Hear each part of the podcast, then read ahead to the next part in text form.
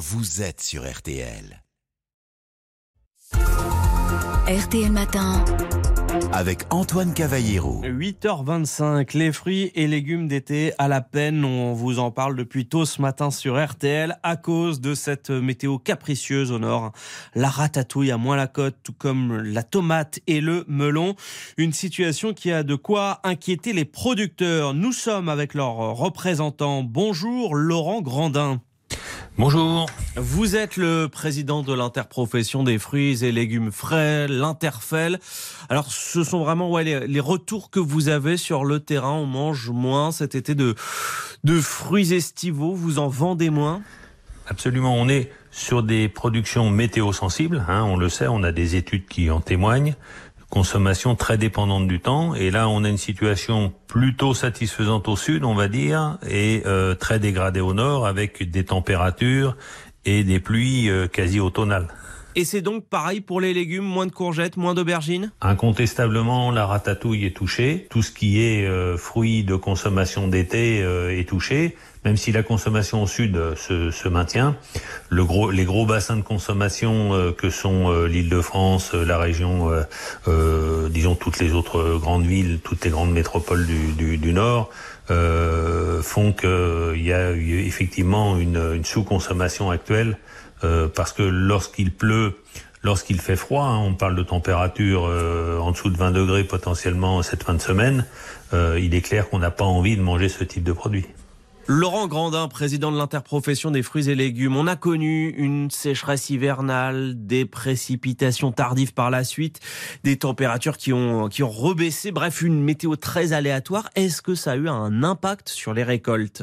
Alors, euh, ça, avait eu des, ré, des, répercussions importantes sur les récoltes de l'automne dernier, qui sont les récoltes que l'on a consommées jusqu'à avril-mai. Depuis, on a eu, euh, disons, une situation qui n'était pas si anormale que ça. Il n'y a pas eu les, les, il y a eu un manque d'eau dans certaines régions, c'est très clair. Mais globalement, il y a une maîtrise assez grande de la situation et les productions à venir, celles qui sont en cours, sont plutôt euh, bonnes euh, par rapport à l'année dernière. On peut jamais prévoir dans nos métiers parce qu'il reste quand même un mois, un mois et demi avant les récoltes de, des, des, productions qui vont arriver sur l'automne-hiver. Hein, je parle pour les rentrées en totalité, mais euh, ça se présente plutôt bien au niveau récolte. Alors la pomme de terre ne fait pas partie de votre domaine, ça on le sait bien, mais on constate une sérieuse flambée des prix. Est-ce que vous aussi, vous rencontrez des problèmes de coûts de production? Alors, bien entendu, on est confronté à des coûts de production. On a des productions qui sont euh, dépendantes euh, des, des, cours mondiaux de l'énergie. Euh, on a certains opérateurs qui ont des coûts qui ont été multipliés en électricité jusqu'à 6, 7, 8 fois les prix antérieurs. Donc, oui, on est impacté par les coûts, mais je dirais que le, dispositif qui régule nos prix euh, tient compte sur une période longue de cette réalité, mais pas forcément d'un point de vue conjoncturel.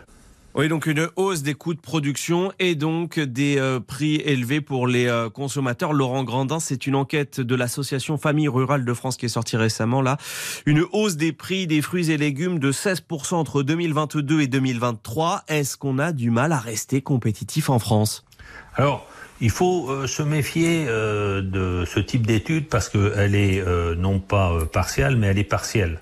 En ce sens qu'elle porte pas sur la totalité et la réalité du panier acheté par le consommateur.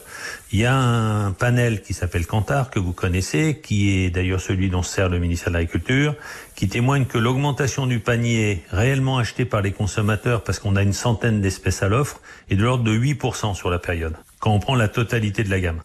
Oui, mais Laurent Grandin, vous le voyez comme, comme nous tous, euh, quand on regarde dans les étals et que les fruits et légumes viennent, je sais pas moi, d'Espagne, d'Europe de l'Est, on constate que les prix sont quand même plus faibles, moins élevés.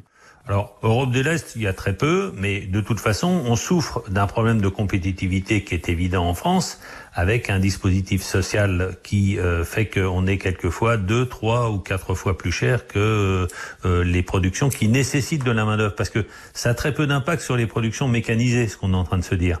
Par contre, sur des productions sur lesquelles il faut beaucoup de main-d'œuvre, hein, notamment en fruits, mais aussi euh, en maraîchage pour une part, il est clair que l'impact euh, de la main d'œuvre sur le prix de revient est important et crée une distorsion réelle qui n'a pas été suffisamment harmonisée au niveau européen mmh. aujourd'hui.